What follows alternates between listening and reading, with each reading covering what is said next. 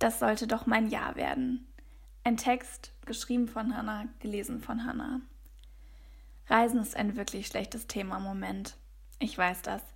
Für viele ist es mit Sicherheit das Letzte, an das sie gerade denken möchten, weil sie ihren Kopf voller ganz anderer Sorgen haben. Für manche ist durch das Reiseverbot viel kaputt gegangen. Ich habe letztes Jahr Abi gemacht, befinde mich und kenne viele, die im Pausenjahr sind. Das Jahr zwischen Schule und dem Ernst des Lebens. Oder so. Viele wollten ins Ausland, für Hilfsprojekte, Freiwilligenarbeit und manche auch zum Rumreisen und Welt entdecken. Vorher hatte man gearbeitet und gespart und gewartet, um dann weggehen zu können, vielleicht für ein ganzes Jahr. Die meisten sind wiedergekommen, nie losgefahren.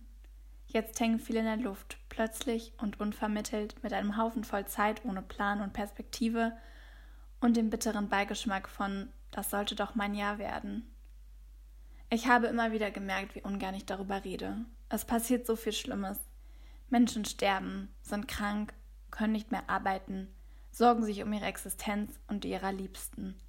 Auf der Liste der schlimmen Dinge, die durch Corona entstanden sind, steht auf jeden Fall nicht, dass irgendwelche überprivilegierten Jugendlichen viel zu viel Freizeit haben und jetzt zu Hause abhängen, statt in der Weltgeschichte rumzuturnen. Denke ich mir so, und schluck diverse Enttäuschungen der letzten Wochen von mir und Leuten, die ich gern habe, dann lieber einfach runter. Jetzt denke ich, dass ich es gerne aussprechen würde, dass das ein großer Mist ist, damit vielleicht du dich nicht alleine fühlst mit enttäuschten Erwartungen, denen du gerade keinen Raum zugestehen willst. Ich bin auch ziemlich sauer, eigentlich ununterbrochen. Ich weiß trotzdem, dass es vielen ganz ordentlich viel schlechter geht als mir. Auch wenn es sich vielleicht nicht immer so anfühlt, weiß ich, dass meine gewonnene Zeit kein Problem, sondern ein Privileg in dieser Situation ist und ich damit viel helfen kann. Was ich furchtbar vermisse. Ich vermisse Strand, Sand, Meer, hohe Wellen, vermisse den Rucksack ein- und auszupacken und festzustellen, dass man viel weniger braucht, als man immer so denkt. Wäscheleien basteln und Reihen der Tube, salzige Luft in der Nase und im Mund. Ich vermisse eine Sprache nicht zu verstehen, zufällige Begegnungen, sich so richtig über Google Maps aufzuregen und sich dann und wann durch Städte treiben lassen. Aperol Spritz am Meer, Frühstück im Park und Nudeln mit Tomatensauce eine ganze Woche lang. Ich vermisse es furchtbar, Lieder zu finden, die mich von jetzt an nur noch ans Reisen erinnern werden, viel zu vielen Kaffees abzuhängen und über ganz andere Dinge zu reden als sonst so. Im Schlafanzug den Snackautomaten zu plündern und ein Alles-Egal-Gefühl auf die gute Weise. Manchmal vermisse ich muffige Zelte und ranzige Hostelzimmer.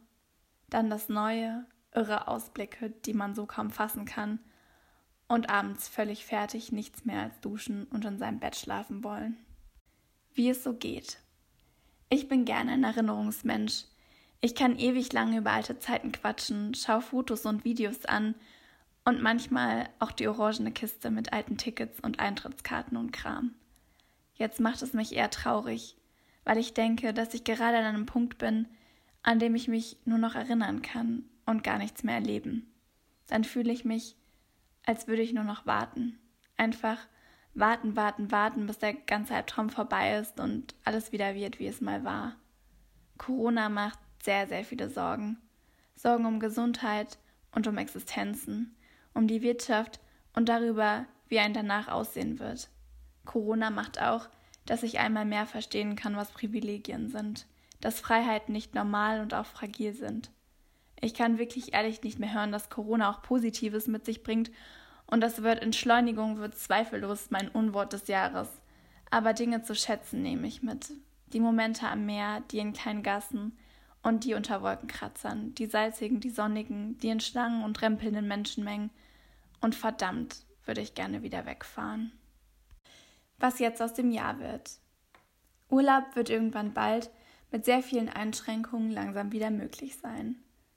Aber zu reisen, egal wohin, ganz frei, ohne Plan, ohne Angst und Unwohlsein, wohl nicht. Ist gut so.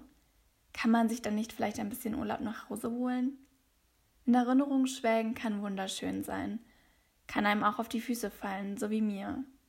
Ich liebe es, Erinnerungen zu verbasteln, vielleicht einen Film zu schneiden aus den letzten Urlaubsvideos, etwas aufzuschreiben, das Schönste, das Schlimmste, Das Erschreckendste, das Merkwürdigste, was dir passiert ist.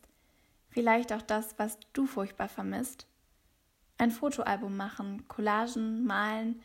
Du weißt schon, kreativ werden und ausprobieren. Muss ja niemand sehen am Ende. Du kannst dich fragen, was du vermisst. Etwas, das dich am meisten ans Wegsein erinnert. Vielleicht das in der Natur sein, am Meer, in den Bergen, im Wald. Oft gibt's das um die Ecke. Man hat nur noch nie richtig hingesehen. Ich glaube, es sind oft Dinge, die man zu Hause auch gerne machen würde, sich aber nicht die Zeit nehmen kann oder will. Abendspaziergänge, Wolken beobachten, ein Buch nach dem anderen lesen, Eis essen, vielleicht. Überleg mal, was du so richtig liebst am Reisen. Vielleicht ist es, etwas Neues zu sehen und zu lernen, mal über den Tellerrand zu schauen. Manchmal einfach dem Alltag zu entfliehen, vielleicht den Ängsten und dem Stress, im Jetzt zu sein und wirklich aufmerksam. Bestimmt geht's dir genauso. Mir fallen wahnsinnig viele Dinge ein, die ich neu lernen könnte, mit denen ich mich auseinandersetzen könnte, über die ich nichts weiß. Ich habe tausend Ideen, dem Alltag vielleicht auch ein bisschen mir selbst zu entfliehen. Bin mir aber nicht sicher, ob es besser wäre, sich genau jetzt mit seinen Ängsten und dem Stress auseinanderzusetzen. Vorteil für Sommer auf Balkonien. Mir ist klar, das ersetzt alles nichts. Aber vielleicht geht es um etwas anderes. Vielleicht darum, die Zeit so zu nehmen, wie sie ist und Dinge so zu machen, wie sie im Moment funktionieren.